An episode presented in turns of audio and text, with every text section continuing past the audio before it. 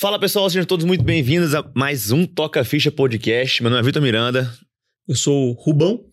Famoso Rubem mais Chaves. conhecido como Rubem Chaves. E hoje a gente vai fazer um podcast aqui, express, de um tema bem interessante que a gente escuta muito no nosso inbox, que é como transicionar do meu modelo hoje plantão e convênio para um consultório particular, né? Então a gente vai abordar os principais pontos ali que são é, barreiras para que a gente consiga fazer isso e como que é o racional, né, para se fazer essa transição. Se existe uma fórmula mágica, se tem alguma coisa que tem que se organizar primeiro para dar esse passo, para conseguir não só começar o seu consultório, mas ter uma certa previsibilidade nele também e não ficar entre idas e vindas e acabar tropeçando aí pelo caminho. Boa, boa.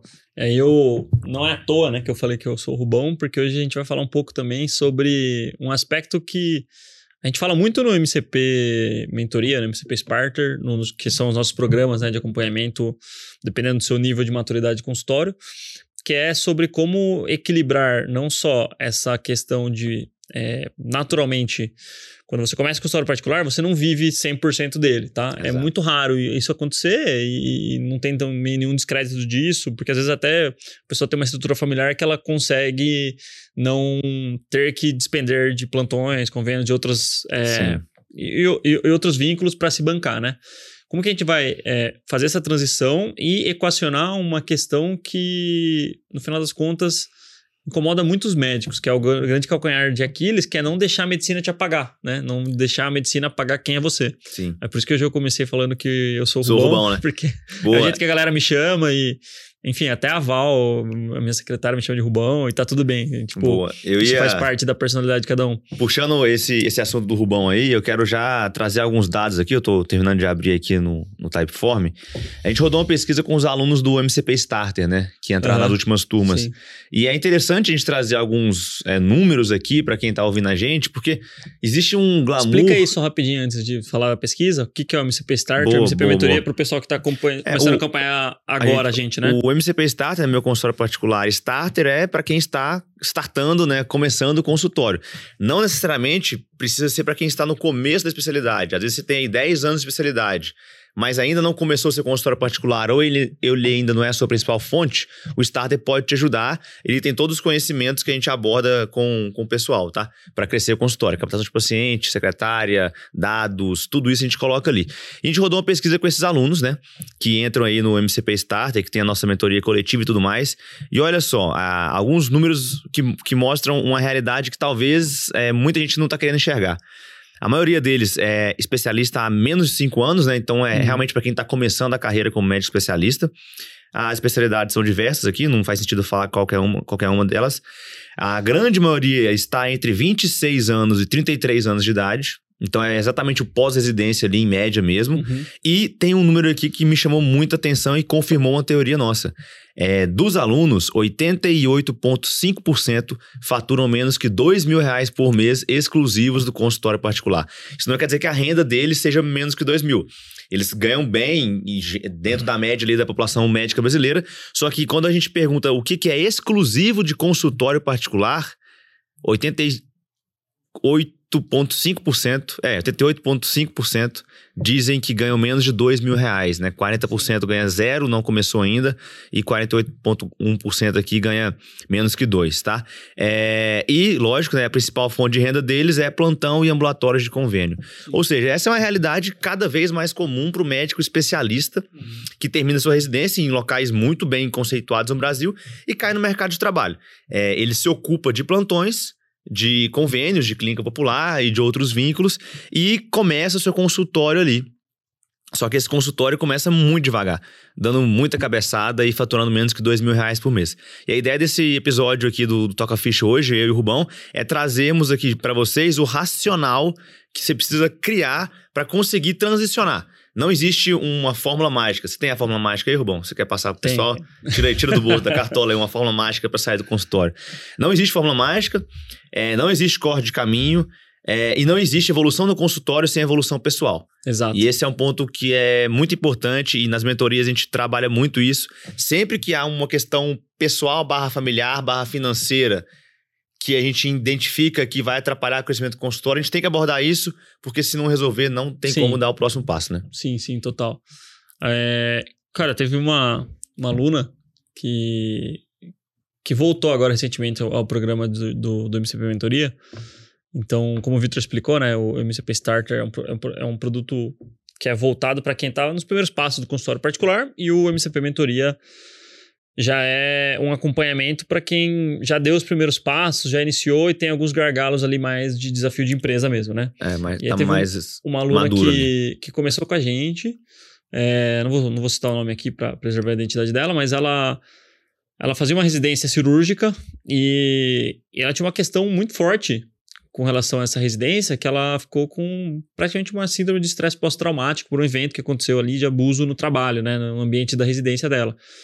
E é uma coisa que a gente negligencia, cara, e, e é um problema muito grave no, no, meio. no Brasil, né? Em primeiro lugar, e também, às vezes, até um pouco mais acentuado no, no meio médico. É, que essa questão da, da, da, cultura hierárquica forte, não que não deve existir na né, hierarquia, mas às vezes tem alguns excessos. Os excessos sempre, né? Alguns casos de, de realmente de machismo mesmo, de, de, de abuso de poder. E ela ficou. Teve um evento ali traum, que traumatizou ali a vida dela, um, uma coisa bem desagradável. E ela ficou muito tempo é, marcada negativamente com relação à especialidade dela, porque ela sempre que ela ia pro centro cirúrgico, e aconteceu um negócio muito chato no centro cirúrgico com ela, ela, ela lembrava daquilo, revivia, e ela meio que abandonou a especialidade e foi perdendo o brilho e a vontade de exercer aquela especialidade. E ela entrou na mentoria meio que tentando fazer um ajuste de rota, sabe? É... E aí, por que eu tô contando isso? Porque quando eu conversei com ela, eu via que claramente que ela estava querendo, ela estava querendo ir para uma área clínica, né? Aquela parte de nutro e tal. Claramente isso daí não deixava ela feliz.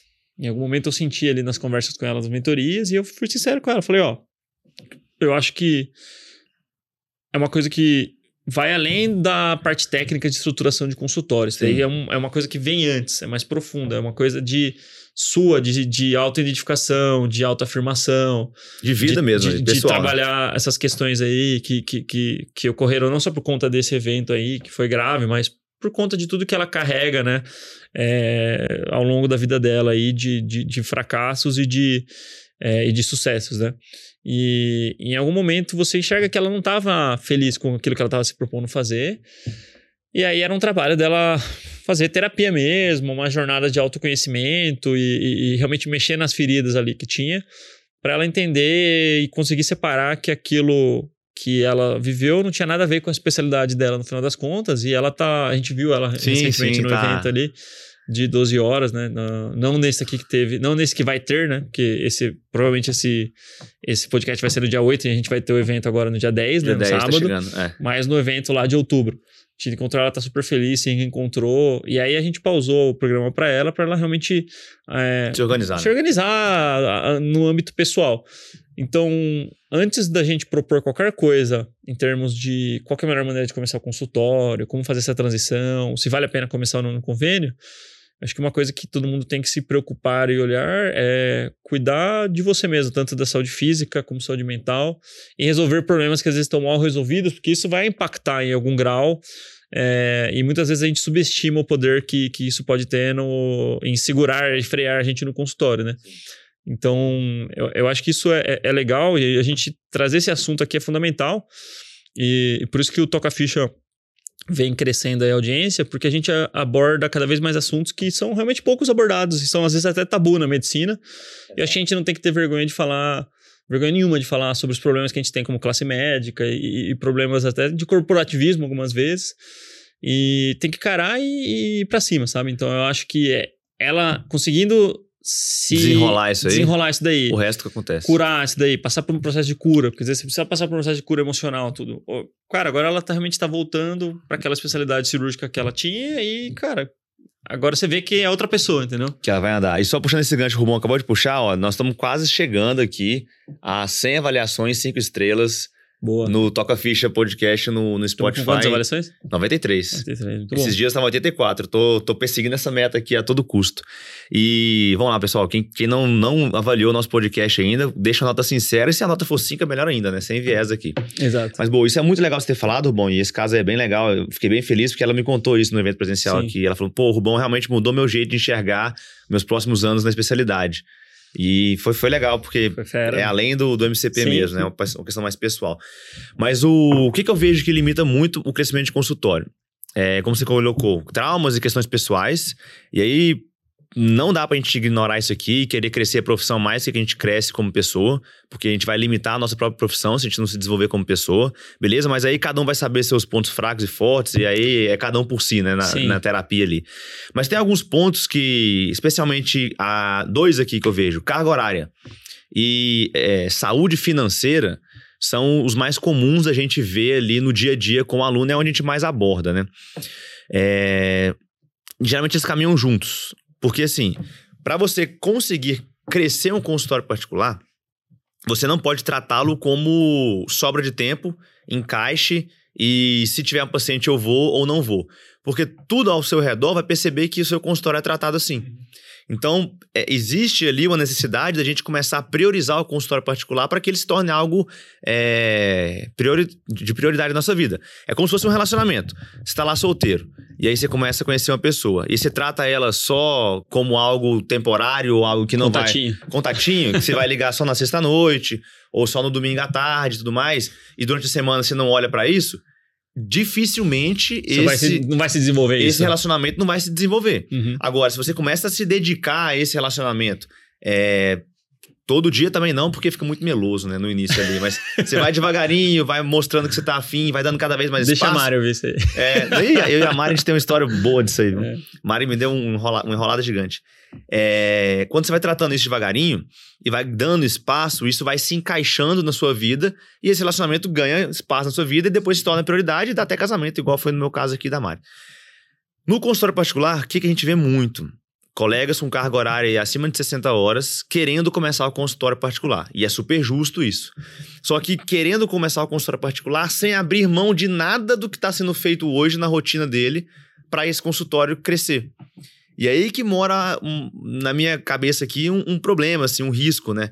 De como que eu vou fazer essa transição se eu nem espaço para transição tenho, né? Eu não tenho nem tempo para isso. E aí mora uma grande provocação aqui. É, como que tá de carga horária, né? Tem espaço hoje na sua rotina para entrar um consultório particular?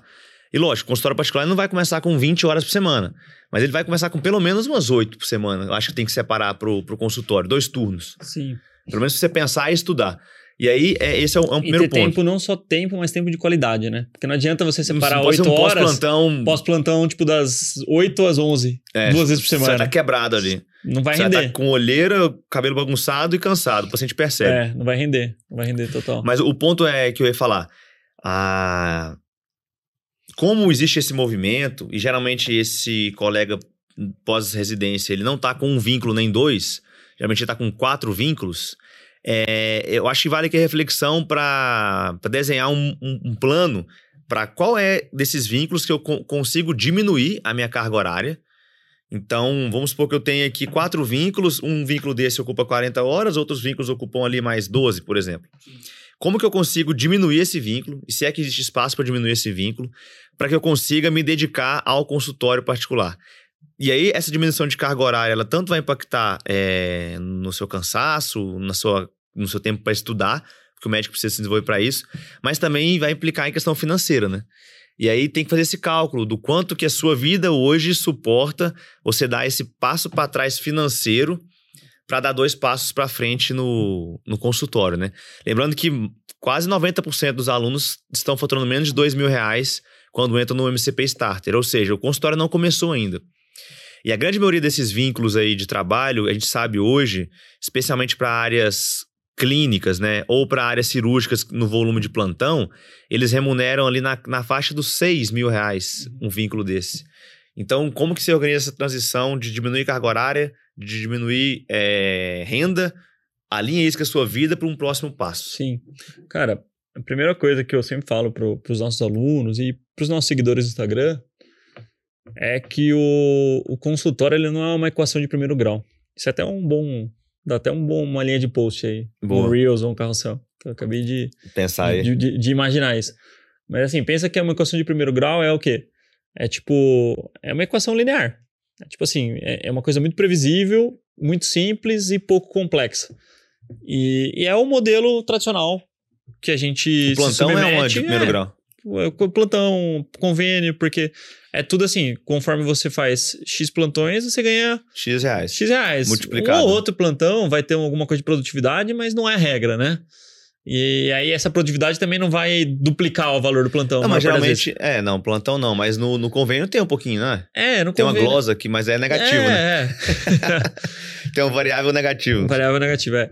E convênio é a mesma coisa, só que é no- geralmente é no- por, por paciente que paga, né?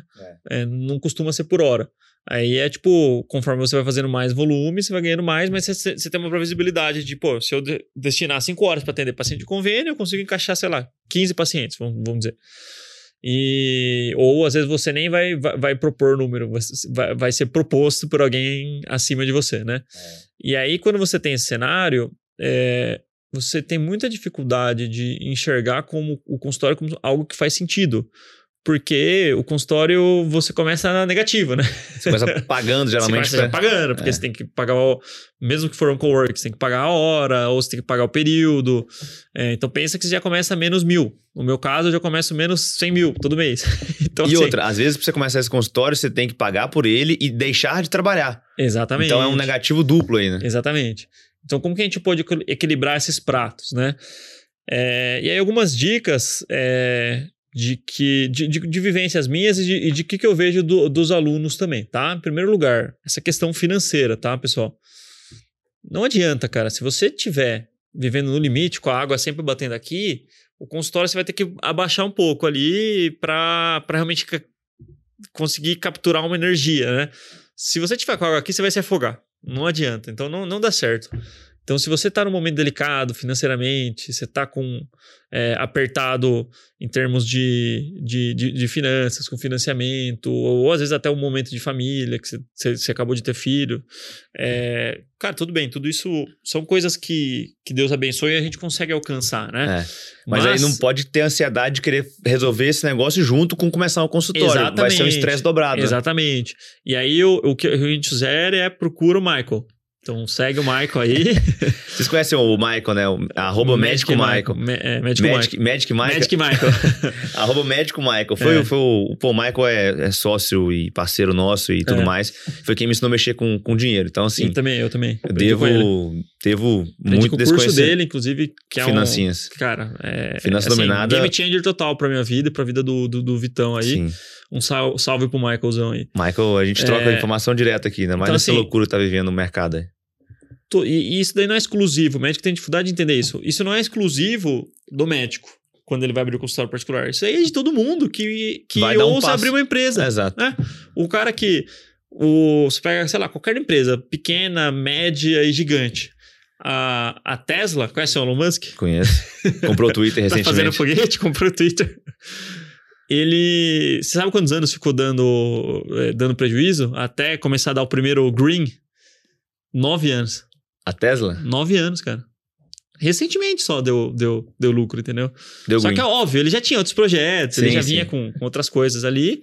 Não é a única empresa dele, mas pensa que cada empresa que nasce, ela passa por um período que ela é dependente. É igual a gente. A gente nasce, a gente não nasce produzindo. A gente Não. nasce dando, dando, dando gasto muito, consumindo. Consumo. A gente Nossa. fica 20 anos da nossa vida, às vezes até mais. o médico fica 25 anos. É um quarto de século dando prejuízo. É. A gente deu prejuízo para nossos pais, só que isso foi um investimento emocional. Por isso que eu falo, o capital, o capital não é só financeiro, né? O Sim. capital é, é é financeiro, é emocional, é intelectual, tem vários níveis e tipos de capital diferente. Então, pensa que você tem que equilibrar tudo isso quando você está fazendo essa transição. E você tem que entender que a partir do momento que você assume o consultório, é como se fosse uma criança mesmo. É. Você tem que nutrir ele no começo e ele vai depender mais de você do que você dele no começo. E aí, até o momento que quando você tiver mais estabelecido, você tiver com uma estrutura, com processos, com público-alvo definido, tudo isso que a gente fala aqui no MCP, Você aí você vai com- começar a depender dele, né? E tem Ele um vai- ponto legal aí também, que geralmente. É, bom, vamos supor que você tem essa questão financeira resolvida e tem tempo para começar. Geralmente, o, que, que eu brinco muito, falo muito com os alunos, não criem um novo problema, que é começar um consultório gastando muito mais do que você deveria gastar. E aí isso primeiro diminui suas reservas, ou talvez pode até te obrigar a pegar um, um vínculo a mais, um plantão a mais para cobrir esse investimento que você fez no consultório.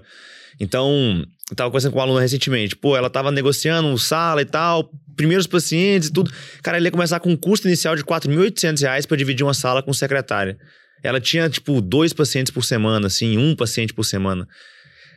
Aí falei, pô, 5 mil reais de custo inicial para quem tá começando os primeiros pacientes agora, será que, será que realmente precisa disso tudo?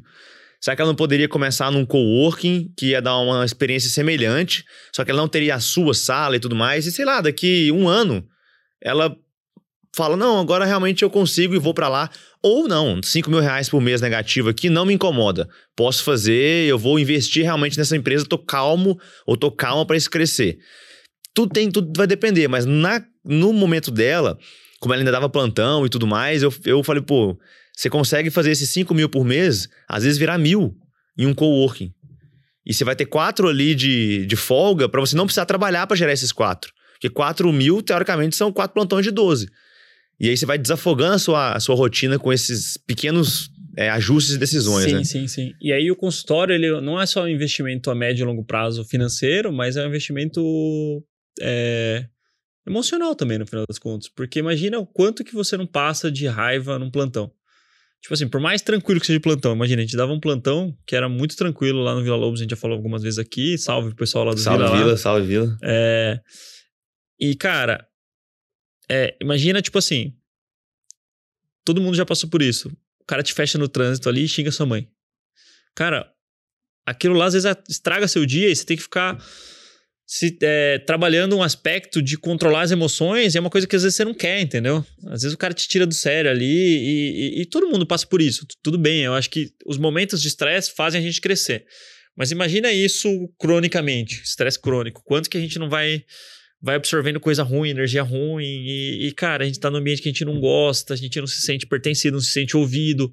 Você não consegue colocar ali a sua Cara, assinatura, você tá sobre um sistema que você não concorda, Você um não volume que você não gosta. E aí, e aí do mesmo jeito que você fica puto, às vezes quando o cara te fecha e te xinga, xinga sua mãe, e às vezes pra você não perder razão, você respira, para respira, porque às vezes você tá naquela fúria ali, você quer atacar o cara, e, e, e só essa descarga adrenérgica que você tem de ficar puto mesmo da vida, assim, em um minuto, dois minutos, isso às vezes gera um pico de cortisol que ficou, cara... Um é, mês ali. Um mês ali, sei lá, um dia, enfim... É, e aí pensa que ambientes que a gente não controla, eles são mais propícios de gerar isso, é, é, esses picos de estresse Repetidas vezes. né? repetidas vezes, às vezes todo dia, e, e alguns muito mais, outros muito menos. Uhum. Mas assim, não, não vai ser a mesma coisa de você ter seu ambiente, controlar e editar suas regras, né? É, então hoje no consultório eu tenho. Claro, tem momentos de estresse na sua própria empresa, porque a empresa, e, e assim, o desafio de empresário no Brasil não é fácil, Não. mas é algo que você controla. É algo que E o geralmente. prêmio é maior. O prêmio é maior, é- e a culpa é sua, geralmente, se, se deu alguma coisa errada. É. Então você sabe, pô, às vezes. Vou o- corrigir aqui Vou ali. corrigir isso aqui porque realmente eu, eu não, não, não, não olhei isso aqui. Então, a recompensa é muito emocional também no consultório. De, É. de você te sentir bem, de você acordar com vontade de ir pro consultório. Isso que eu ia falar, existe é, é- esse capital emocional é. uma coisa que a gente, às vezes, na medicina não dá muita atenção, mas Porque a gente já, já, já, já cresce na, na faculdade ouvindo que a medicina é que é assim estressante mesmo. mesmo, é, é, assim mesmo. Exato. E, e é, né? Medicina é uma profissão de alta responsabilidade Mas não e tudo precisa mais. ser assim, né? Mas não precisa ser assim todo dia sempre. É. Então, por exemplo, é, quanto hoje você tem pago com capital emocional para conseguir gerar seu capital financeiro? Vai ter pergunta, hein? Baita pergunta. Porque nem eu, agora eu não sei nem responder. pra onde eu vou, meu Deus do céu? Tô brincando. Mas pensa assim, durante a residência, eu realmente paguei com capital emocional. Pô, vinha Sim. pra São Paulo, encarar um R1 ali, plantão lá em Mariporã, no SUS, carga horária de, sei lá, 80, 90 horas por semana, longe de tudo e todos.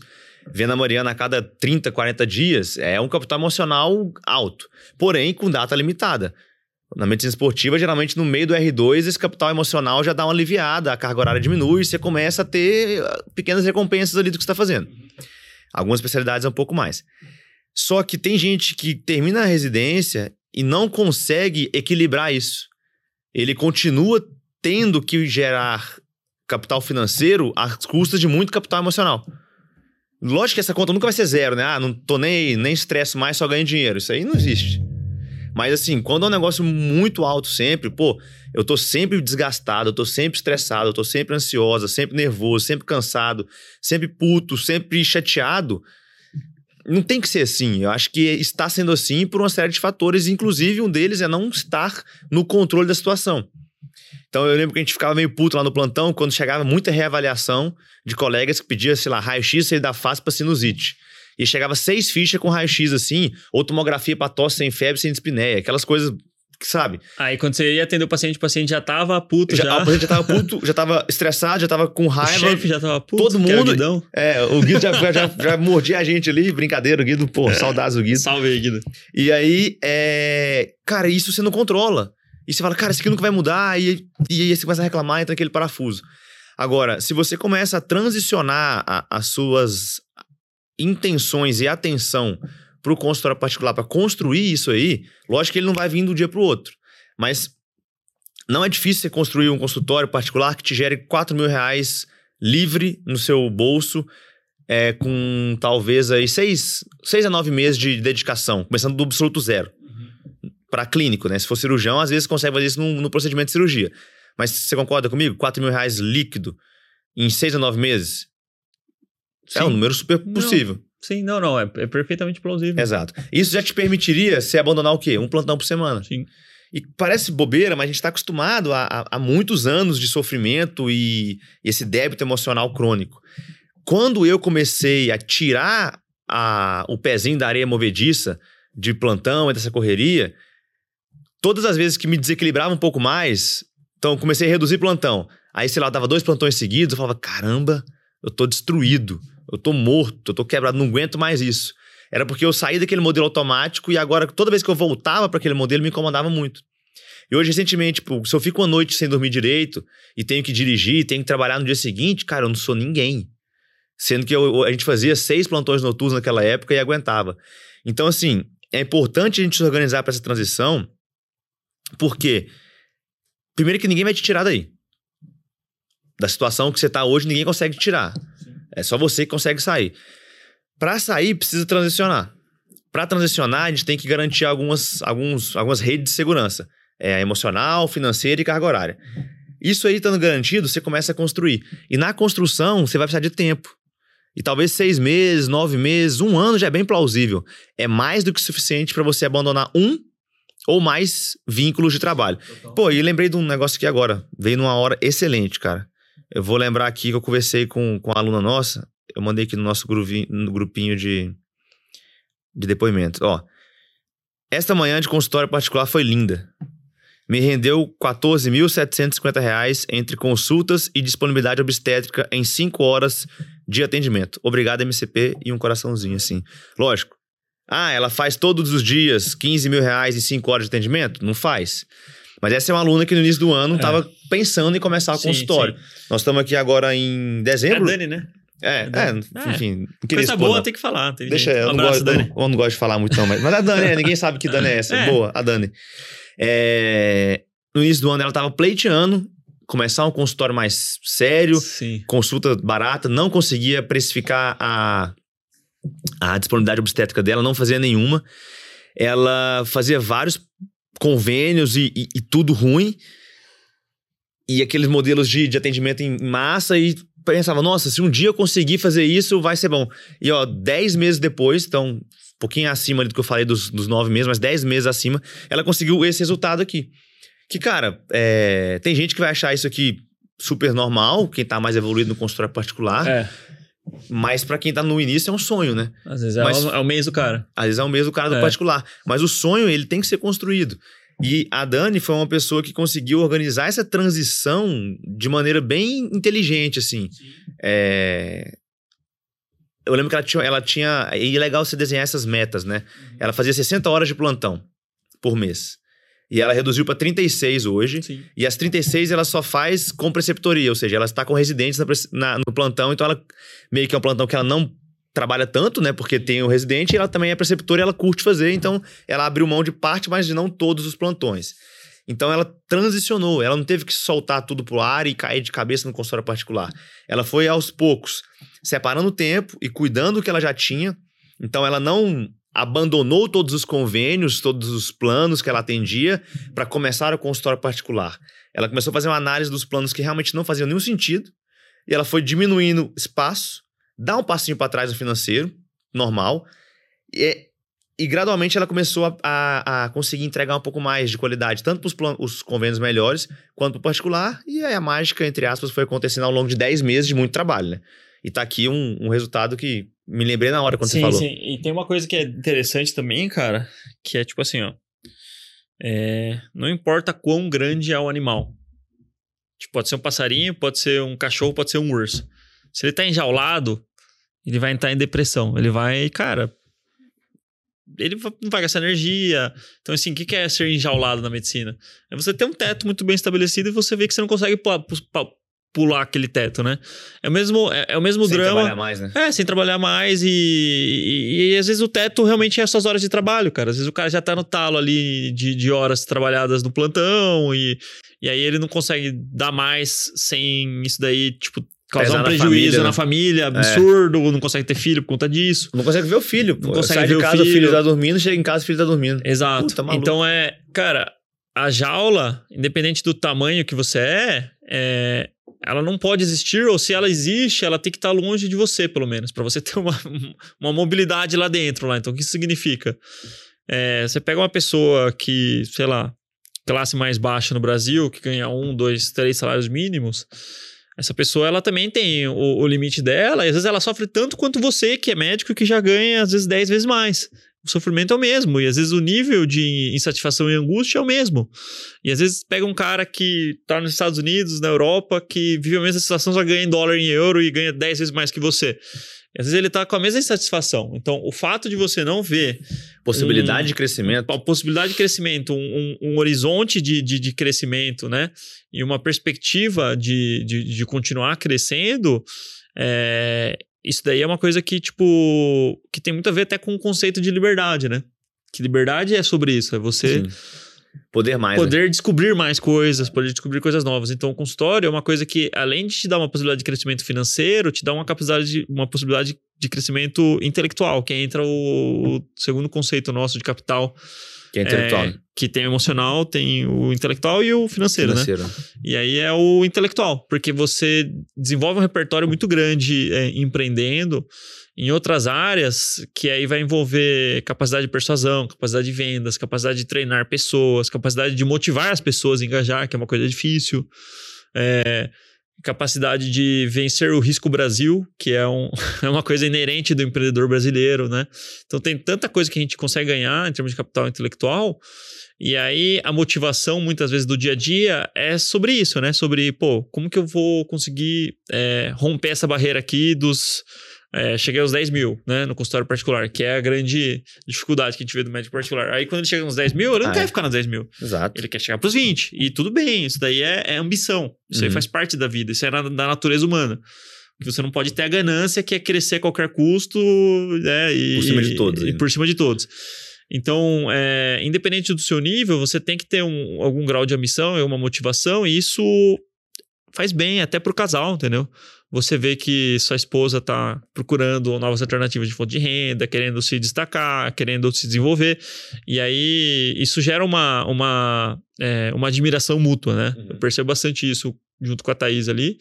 Conforme eu vou crescendo, pô, ela vai me admirando mais, e conforme ela vai crescendo, vai, vai conseguindo se estabelecer também é, na vida, a gente vai, vai, vai criando um laço mais forte, né? Se não tiver isso, às vezes você cai no marasmo, você cai no ostracismo, você cai na mesmice.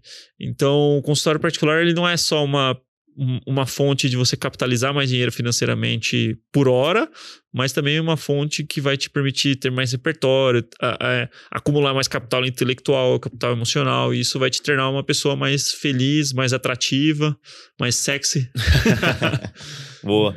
Cara, mas é, é, é, legal a gente abordar isso e, e trazer isso pro pessoal, porque assim, quem tá hoje aí querendo transicionar, antes de é, dar esse passo do consultório em si, eu acho que vale a pena essa análise. É, o quanto eu consigo trabalhar menos por semana, o quanto eu consigo ganhar menos por mês é, e quanto tempo eu tolero esse movimento. Porque tem que colocar um prazo ali, falar, cara, eu vou dar um ano para trabalhar consultório. E aí você diminui o carga horária, ou seja, você tem tempo para trabalhar no consultório. Na verdade, você está arrumando um novo emprego, só que sem remuneração ainda. É, abrir mão do financeiro. E comecei a organizar isso. Ah, vou tolerar isso por um ano, e um ano eu quero que pelo menos o dinheiro que eu abri mão eu já esteja recebendo de novo. Se você está em casa e, e, está querendo fazer essa transição, eu te sugiro fortemente que você faça essa análise antes de dar qualquer outro passo. Porque eu já cansei de ver colegas que não têm tempo, não têm cabeça, não estão no momento certo, estão com dívidas altas aí por momento de vida e tudo mais, e, e erros também financeiros que fazem. Não entendeu que o consultório não se compra, você não pode delegar ele na mão de alguém, pagar um marketing, pagar uma agência, pagar um curso. E aí dá esse passo de talvez entrar numa agência de marketing ou entra com a gente no MCP e tudo, mas não tem ambiente para construir. E aí eu não te ajudo, o Rubens não te ajuda, ninguém consegue te ajudar, porque é muito difícil, não tem para onde ir. Então assim, para você aproveitar melhor, eu te sugiro fortemente que analise isso. É, para a gente dar esse novo passo do consultório, a gente tem que estar preparado. E aí a gente tem que estar preparado tanto fisicamente, né, trabalhando menos, quanto financeiramente e até mesmo, talvez, emocionalmente. Emocionalmente, se, for um, total. se tiver fragilizado total, aí, a gente sabe que nós, como médicos, a gente tem cada vez mais total. estado e, e fragilizado. Assim, cara, o, o reconhecimento é uma coisa muito legal, cara. E todo mundo tem. É, todo mundo quer pagar de humilde hoje, né? Quer falar que é humilde e tal. É uma. É, uma... eu sou, sou humilde. Sim. Eu acho que tem que ter. Existe a humildade, acho que tem que ser exercida. Mas a gente não pode também ser é, autopiedoso e, e ser, vamos dizer, hipócrita ao ponto de falar que a gente não tem vaidade. Todo mundo tem essa vaidade. cara, e, e é vaidade... importante, cara. É, é legal para sua moral, para sua autoestima. Crescer. Você crescer, você ver que você está sendo reconhecido por isso. Você ganha é, mais. Que você ganha mais. Que, que você teve novas conquistas materiais, novas conquistas de pessoas, de relacionamentos. É, de, de ver que você evoluiu intelectualmente. Então, imagina, é, o nível de conversa que a gente está tendo hoje aqui, há cinco anos atrás. Não, você não, não vai querer estar nesse assunto. Não existia, né? Você não vai querer lembrar como é que era cinco anos atrás, né? Era é. dois bocó. Então, Exato. Então, assim, isso faz bem pro nosso ego e, em certo grau, a gente precisa trabalhar também isso. Né? Porque ninguém é, todo mundo gosta de ser elogiado, todo mundo gosta de. de, de crescer, cara. De crescer, de, crescer. de sentir que está crescendo e sentir que as pessoas estão tendo reconhecimento. No final das contas, eu acho que reconhecimento e prestígio são coisas importantes que a gente tem que buscar também. A gente não pode se pautar só por isso, porque aí vira uma loucura, porque aí a gente fica vivendo para os outros. Aí é ego trip. Esse é o perigo, né? É uma linha um pouco tênue ali. Mas o reconhecimento, o prestígio, é, são características que você pode conseguir com o consultório particular e que fazem bem, no final das contas, Sim. se você souber dosar, né? E aí tem um ponto também que às vezes quem, quem ouve fala, pô, mas aí você vai transicionar tudo, vai virar 100% particular, abrir mão de todos os vínculos e viver só no consultório particular. E não é a realidade da grande maioria dos alunos. O que, que a gente percebe aqui? Que quando os alunos eles conseguem esse fôlego financeiro, eles abrem mão dos vínculos que não têm fit com perfil mesmo, assim, de propósito e princípios e valores. É aquele cara que vai sair do convênio, que o convênio ele não acredita que entrega um bom serviço para o paciente. Ele vai sair da clínica popular, que realmente ele não está conseguindo entregar uma boa medicina, ou de um hospital que ele não compactua com o modo como é feito. Sim. Entendeu?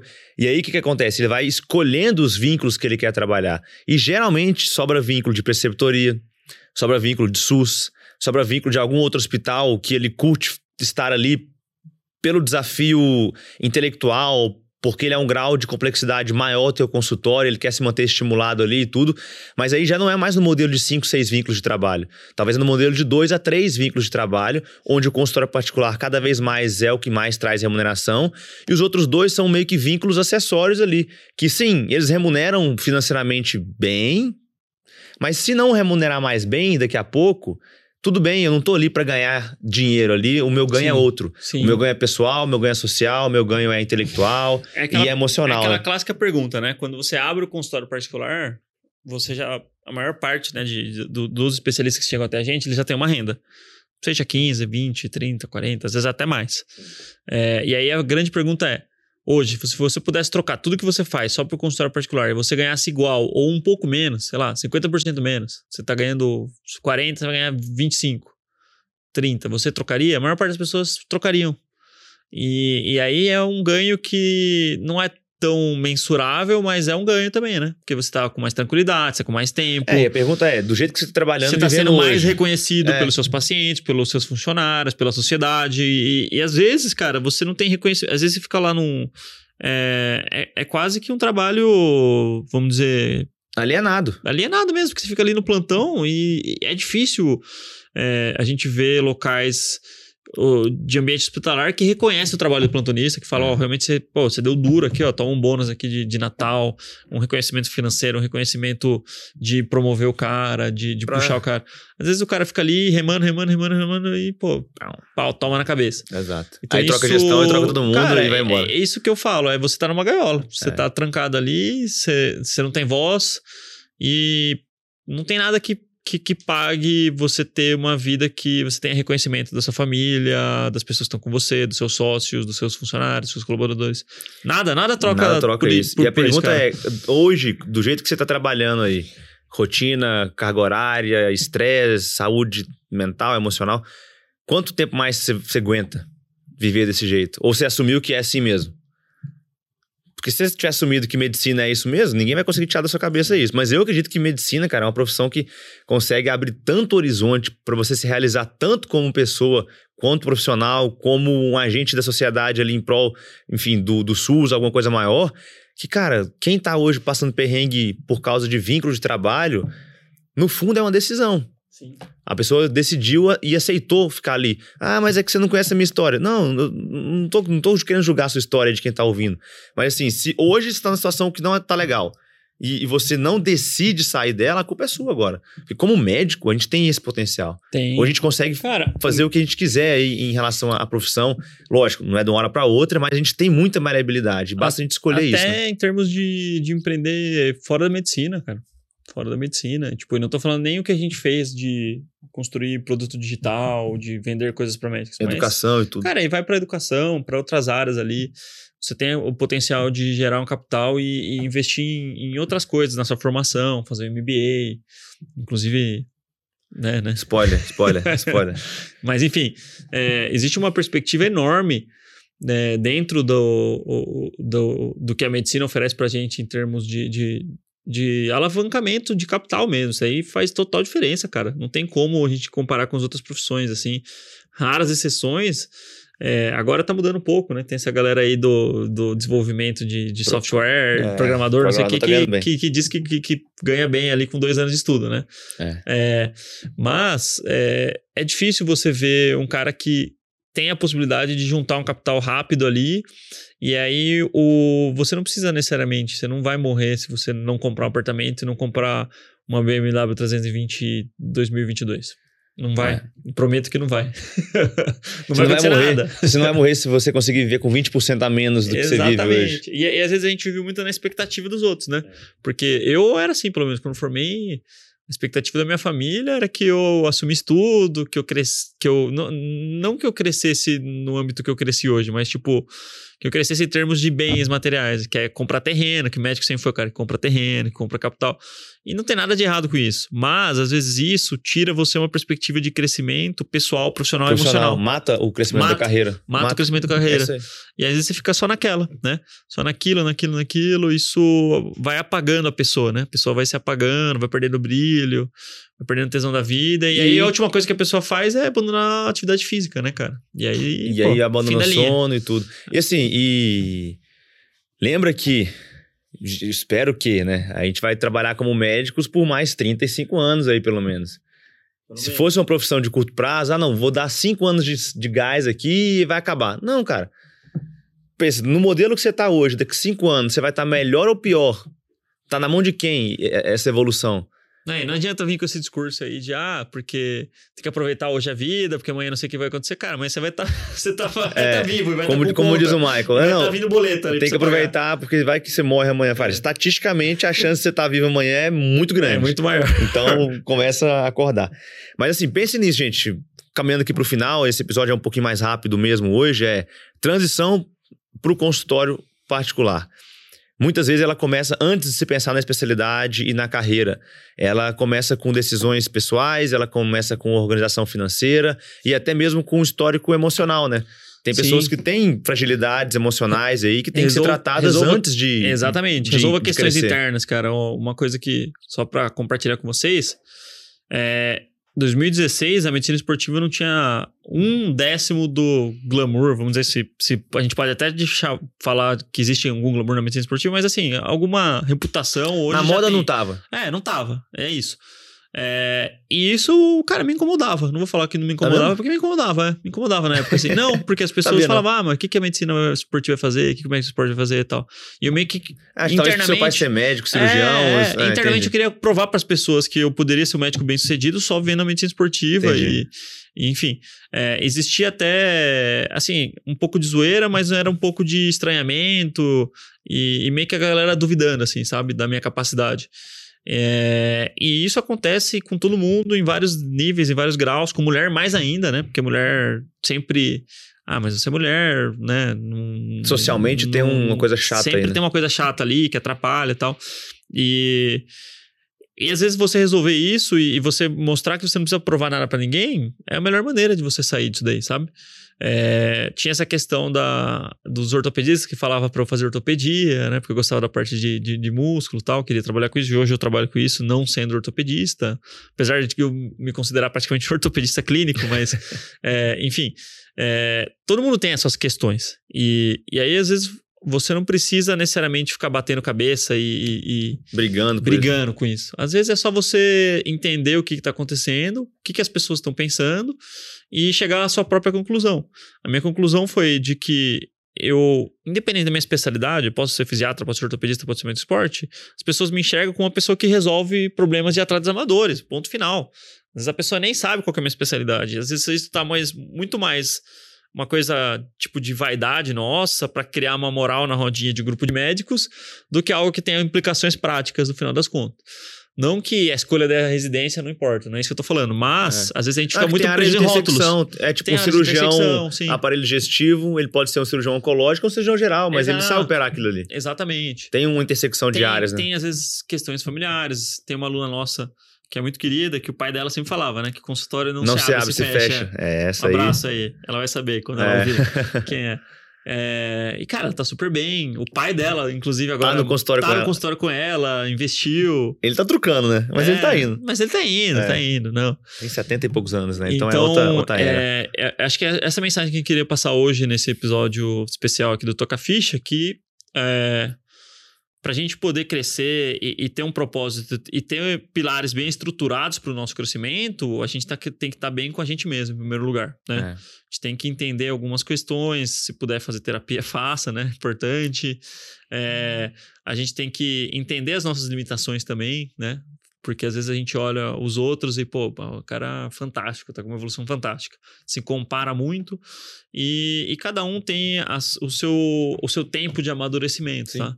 Não, você não precisa necessariamente querer estar onde o outro tá, porque às vezes se você atingir um sucesso muito rápido, aquele sucesso você não tá pronto para suportar né? ele, você não sustenta ele naquele momento. Então por isso que às vezes é, as coisas vêm depois. A gente não entende, mas depois de 10 anos que passa tudo aquele furacão de informações e ideias na nossa vida, a gente olha para trás e olha, oh, pô, mas fez sentido. Fez Aquele momento eu não poderia estar muito bem, porque senão eu ia cair. É. Eu ia me dar mal, eu não ia sustentar, eu não ia ter gente para me segurar.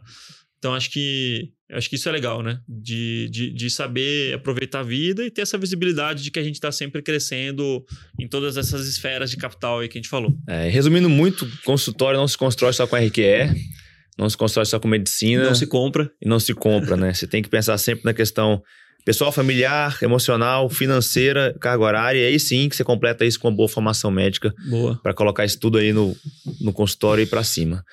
Fechou? Fechou, boa, boa. Isso aí, pessoal. Quem nos acompanha aí mais uma vez, peço para compartilhar isso com seus amigos, colegas aí de especialidade, Manda de pra aquele plantão. amigo que tá desanimado às vezes, É. né? Chegando no final do ano aí, é hora de fazer promessa. Prometam para vocês mesmos um consultório forte em 2023 e contem com Contem a gente com a aí pro que gente. for necessário.